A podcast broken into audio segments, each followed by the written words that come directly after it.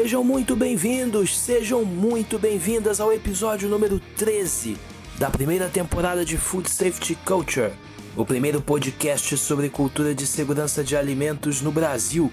Eu sou Christian Rock e hoje é terça-feira, 8 de dezembro de 2020.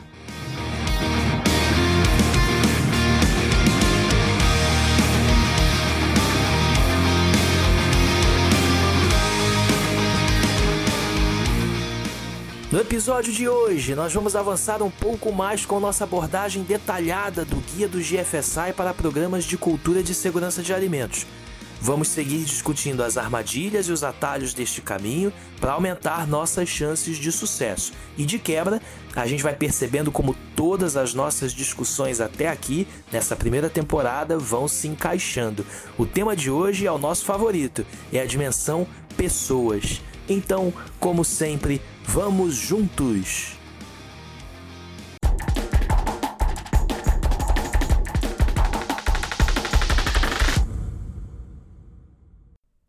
Bom, pessoal, no episódio anterior a gente falou um pouquinho da estrutura do guia, a gente falou das cinco dimensões e a ideia é a gente trabalhar essas dimensões uma a uma com vocês ao longo dos últimos episódios desta temporada. A dimensão de hoje é a dimensão pessoas, nosso assunto favorito, nosso melhor assunto, porque cultura é falar de gente, é entender de comportamento. O guia do GFSI faz bons acertos quando ele fala da dimensão pessoas. Dentro das organizações, pessoas é todo mundo todos os processos, sem exceção, e fora das organizações, são todos os envolvidos na cadeia. Então não adianta achar que a cultura de segurança de alimentos é para operação ou é para liderança voltada para operação. A cultura de segurança de alimentos é para todos para todos os processos. Se o comprador não comprar direito, se o RH não fizer exatamente bem o papel dele, que é contratar e dar competência às pessoas, uh, enfim, há uma série de, de, de, de processos envolvidos de suporte para que as operações possam desempenhar, entregar é, resultados é, compatíveis com o que a gente espera para a segurança de alimentos. Se todas as pessoas não estiverem envolvidas, se todos os processos não estiverem envolvidos, a gente não avança. O guia deixa isso bastante claro logo no início e o foco é, sobretudo, são também né, pessoas que cuidam de pessoas. O guia faz questão de destacar isso ainda no início é, dessa, dessa dimensão da tratativa que dá a essa dimensão pessoas, é, porque, sem dúvida, se eu não, não, não tiver um cuidado, uma atenção especial com quem cuida de gente, quem vai cuidar da nossa gente? Então, como contrato, como integro, como capacito, como eu motivo, como eu empodero, como eu reconheço, enfim, essas atribuições que normalmente competem a um time de desenvolvimento humano, a um time de, de recursos humanos. Então, essas atribuições são atribuições que o guia procura dar um, um, um direcionamento especial, uma luz, um foco, para que a gente tenha atenção com as pessoas que cuidam das pessoas que a gente conhece normalmente como nosso time de recursos humanos humanos. É importante a gente compreender que a nossa operação é importante fornecer competências e ferramentas. E as ferramentas não são só utensílios, a condição de trabalho, a infraestrutura adequada, mas é todo o suporte emocional né, que vai permitir que aquela pessoa desempenhe bem suas funções. Então, é a questão da competência técnica aliada a um ambiente onde a pessoa possa ser de fato quem ela é e exercitar aquilo que ela tem de melhor para oferecer à organização. Então, muita atenção né? É, as pessoas que cuidam das pessoas, o RH, esse time sempre envolvido nos programas de cultura de segurança de alimentos, e o guia deixa isso muito claro logo no início, quando ele começa a falar da dimensão pessoas. Na sequência, o guia vem apresentando os elementos dessa dimensão, ele destaca cinco elementos é, nessa dimensão pessoas. O primeiro deles é o elemento partes interessadas, o guia não dá muitos detalhes Na verdade, ele poderia ter explorado bastante mais esse tema partes interessadas. Eu só receio que talvez ele também não, não devesse ou pudesse não estar dentro da dimensão pessoas, Partes interessadas são uma estrutura muito mais complexa do que simplesmente pessoas. Partes interessadas, é, as, as, assim, os exemplos, o exemplo mais comum ou os exemplos mais simples que a gente pode trazer são nossos clientes numa ponta e nossos fornecedores na outra ponta, por exemplo. Né? E quando o guia fala de partes interessadas, ainda sem dar muitos detalhes, é, o que é possível compreender e até resultado do nosso trabalho de bastante tempo já e de experiência nossa que a gente tem no desenvolvimento dos programas de cultura é que quando a gente trabalha para fora ou seja, quando a nossa luz, a luz do nosso trabalho, o brilho do nosso trabalho é percebido fora do perímetro da nossa organização, então é porque a gente está fazendo de verdade alguma coisa certa. Então, quando é, os nossos hábitos, os nossos comportamentos, a nossa cultura de segurança de alimentos começa a repercutir fora do nosso perímetro, aí é porque a gente está no caminho certo, com certeza. A gente passa a se orgulhar dessas práticas. Eu acho que é um pouco desse orgulho que a gente tem que faz o trabalho repercutir, né? Então é uma pena que o guia talvez posicione nesse momento, né, essa questão das partes interessadas para mim, é, talvez seja muito mais associado ao fechamento do nosso trabalho, porque quando a gente inicia um programa de cultura, a gente olha muito para dentro da nossa organização e com o tempo a gente vai amadurecendo e vai expandindo a nossa atuação para fora desse nosso perímetro, das nossas fronteiras, e ali a gente começa a conversar com toda a cadeia é, que está envolvida na, enfim, na nossa operação. É quando a gente expande as práticas, por exemplo, para apoiar fornecedores, para capacitar clientes, para orientar nossos consumidores. E quando eu falo, por exemplo, é, apoiar fornecedores, é dar aos fornecedores condições, suporte, o conhecimento necessário para que eles possam avançar com seu planejamento, com seus planos de ação para as adequações. A gente muitas vezes exige dos fornecedores, mas não apoia. Uh, quando eu falo em capacitar clientes, eu estou falando para que os clientes sejam capacitados para cuidar bem dos nossos produtos. Quantas vezes a indústria já produziu é, alimento seguro e quando esse alimento foi distribuído, quando esse alimento chega no, no varejo, ele não consegue encontrar as melhores condições porque nossos clientes não, não sabem muitas vezes como preservar o nosso produto. E claro, a orientação dos consumidores para que eles possam fazer um uso seguro. Então, é, quando o guia fala sobre partes interessadas dentro da dimensão pessoas, talvez ele não dê para a gente é, uma exata noção do tamanho que isso tem, ou talvez talvez não fosse o melhor momento para abordar a questão de partes interessadas. É, haveria talvez uma possibilidade de tratar como governança, que é o elemento que vem a seguir dentro dessa dimensão pessoas, quando se fala de planejamento estratégico, aí sim talvez a questão ali de partes interessadas mais envolvida com planejamento estratégico, que é quando o guia fala da importância é, da cultura de segurança de alimentos dentro do planejamento da organização, né? A fusão da segurança de alimentos com esse plano estratégico, o guia destaca isso, é bastante importante é, que isso seja levado em consideração. As decisões estratégicas das organizações precisam levar em conta a questão da segurança de alimentos, com responsabilidades definidas para todos em todos os níveis. Né? evitando inclusive é, conflitos de interesse.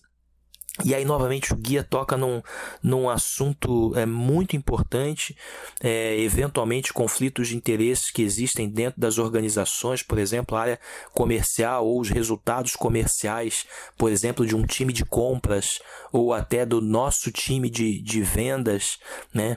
É, contrapondo as necessidades desses times às necessidades de segurança de alimentos.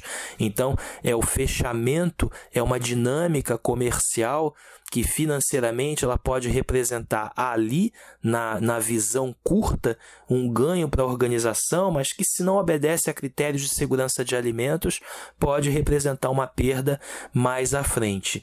É, então, o guia fala, fala um pouco sobre esse conflito de interesses, ele acerta bastante quando ele fala sobre isso, e ainda em governança, ele fala sobre um, um canal de denúncias, aí por mais pesado que seja o termo, é importante que a gente entenda como a existência de um canal através do qual todos os colaboradores possam é, fazer uso né, para é, dar visibilidade a práticas que são práticas que não estão de acordo com a segurança de alimentos. Esse canal deve ser conhecido por todos e ele deve ser utilizado e deve fazer parte da governança.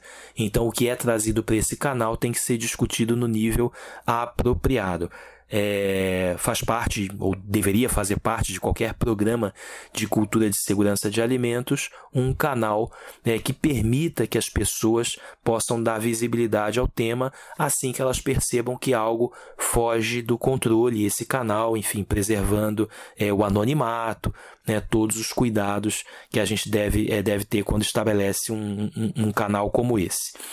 É, ainda no elemento governança, o guia é, aí fica um pouco meio perdido ali dentro do elemento governança, algo sobre capacitação.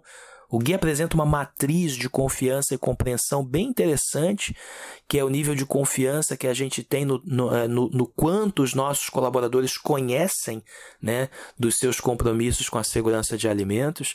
É, então, o tanto que a pessoa sabe e sabe que sabe, aí o risco é muito baixo, é, confrontando com pessoas que sabem mas são inseguras, né?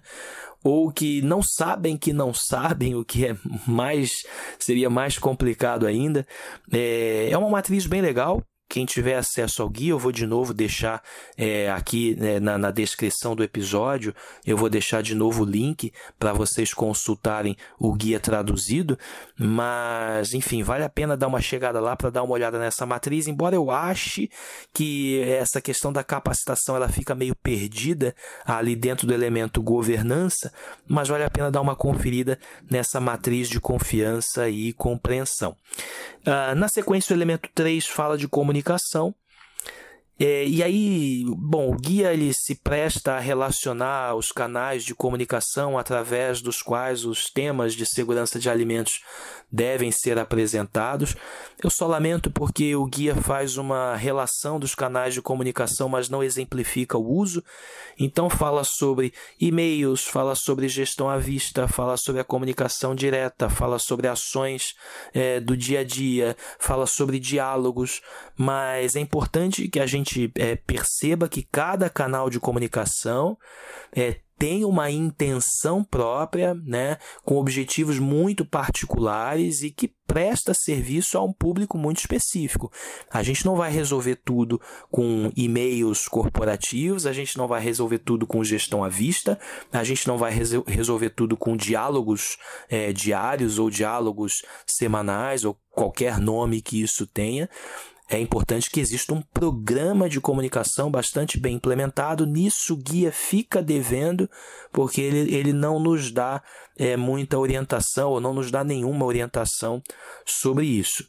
É, ainda, ainda em se tratando de comunicação, o guia começa a falar sobre a comunicação de riscos, ele vai, ele vai bater com isso lá na dimensão 5. Lembra que a, a dimensão pessoas é a segunda dimensão é, que o guia apresenta. A gente já tratou a primeira dimensão no episódio anterior. É, a, dimensão pessoas é a segunda dimensão das cinco que o guia apresenta para a gente. E a quinta, justamente, é a percepção de perigos e riscos. Aqui nesse ponto, né, é, quando o guia fala de comunicação, ele já começa a falar justamente sobre a comunicação de riscos. Então ele, ele vai jogar a gente lá na dimensão 5, ele vai fazer essa ponte lá com a dimensão 5, que é a percepção de perigos e riscos. Aqui ele também orienta um pouco é, os investimentos, ou lembra né, que a, a percepção de riscos, né, ou riscos comunicados vão nos ajudar, vão nos orientar ali em relação à necessidade de investimentos. Na sequência, a gente vai vir com a organização do aprendizado, é o quarto elemento da dimensão pessoas. E aí, na organização do aprendizado, o guia vai falar de treinamento e educação, que o guia lembra que tem que ser para todos, incluindo a liderança. Então, vou repetir: a gente não deve nunca esquecer que as questões de segurança de alimentos, inclusive as questões técnicas, não são só para quem tem cargo ou função técnica ou para quem trabalha na operação. É importante que as lideranças conheçam tecnicamente todos os aspectos da segurança de alimentos para que possam tomar decisões conscientes. E aí o guia aborda tipos de treinamento, fala de mentoring, fala de coaching. É muito interessante que a gente entenda que há outras formas de capacitação e treinamento que não são só a sala de aula. E aí o guia chega a citar, ele aborda alguns tipos de treinamento que normalmente a gente ainda não, não, não faz uso ou não faz bom uso, né? E o guia fala também de medições e reconhecimento, que é super importante. A gente não pode mais pensar em processo é, de capacitação, processo educacional, como eu prefiro chamar, por exemplo, sem que a gente saiba é, o que, que a gente quer daquelas pessoas exatamente, como a gente quer que aquelas pessoas reajam àquele programa de educação. Então, assim, é, essas pessoas serão medidas pelo quê? Elas serão reconhecidas quando alcançarem que resultados. Então é importante que a gente entenda que existe um compromisso é, que, que não se encerra com o final né, da, daquela capacitação, o final daquele processo educacional, quando a gente se despede de uma turma na sala de aula e pede que eles é, pratiquem isso agora na operação. A gente precisa acompanhar, precisa medir e precisa reconhecer todo mundo que vem fazendo bem feito. É uma pena que o guia ele, ele, ele fala, ele cita é, a questão dos influenciadores, influenciadores de comportamento mas explica muito mal ou sequer explica. Os influenciadores são pessoas que têm essa, essa capacidade por um poder de persuasão maior, por uma característica pessoal de boa comunicação. São pessoas que têm a capacidade né, de é, ser a, a voz da segurança de alimentos dentro da organização. É, a gente não pode, de forma alguma, relevar a importância dos influenciadores de comportamento dentro das organizações que muitas vezes não são lideranças formais. Tá?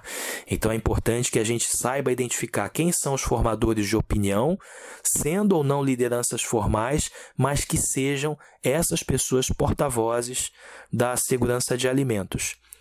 E no elemento 5, que fecha a dimensão pessoas, ah, o guia fala sobre incentivos, recompensas e reconhecimentos. São temas espinhosos, porque são temas normalmente polêmicos. Fala sobre incentivo, inclusive incentivo financeiro.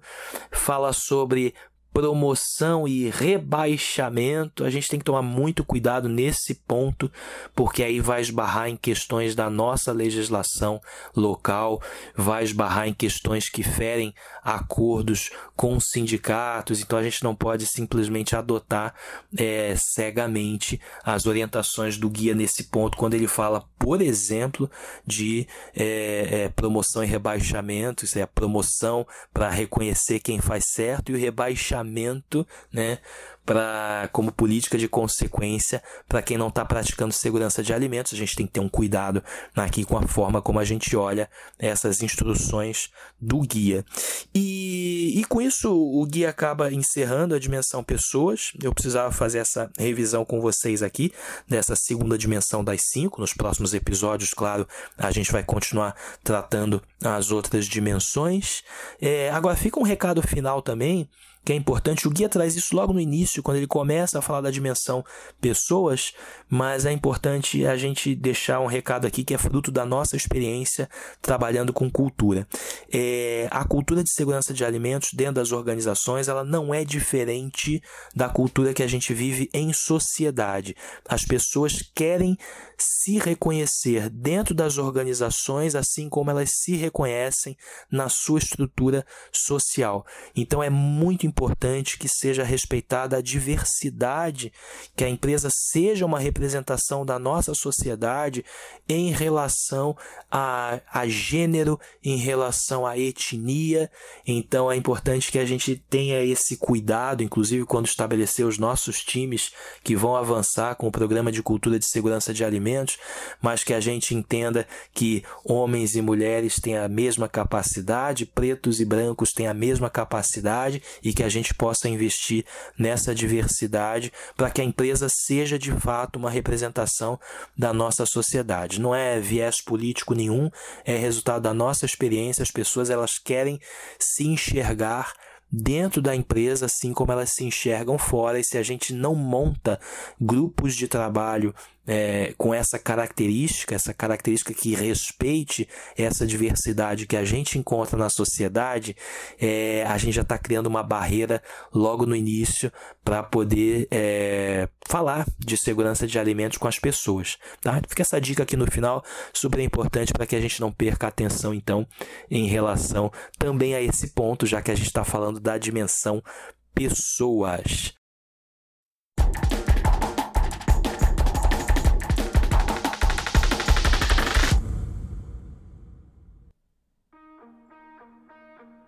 E a vocês, mais uma vez, meu muito obrigado pela companhia. Você pode saber mais sobre cultura de segurança de alimentos conhecendo nossas iniciativas no Instagram, no LinkedIn e na web. Procure por arroba Cultura Food Safety no Instagram e por mim, Christian Leal Rock no LinkedIn ou barra LR Christian. Desde a semana passada você também já pode começar a frequentar a nossa casa no LinkedIn. É, agora a gente tem uma casa só para falar de cultura de segurança de alimentos a gente vai revelando aos poucos essa nova iniciativa. Corre lá! A sua casa agora é a Academia de Cultura de Segurança de Alimentos. Na web, acessem o blog Food Safety Brasil. Alguns dos nossos episódios aqui recebem novos detalhes por lá. Cuidem-se bem. Em 15 dias estaremos de volta. Um enorme abraço a todos e todas e até a próxima.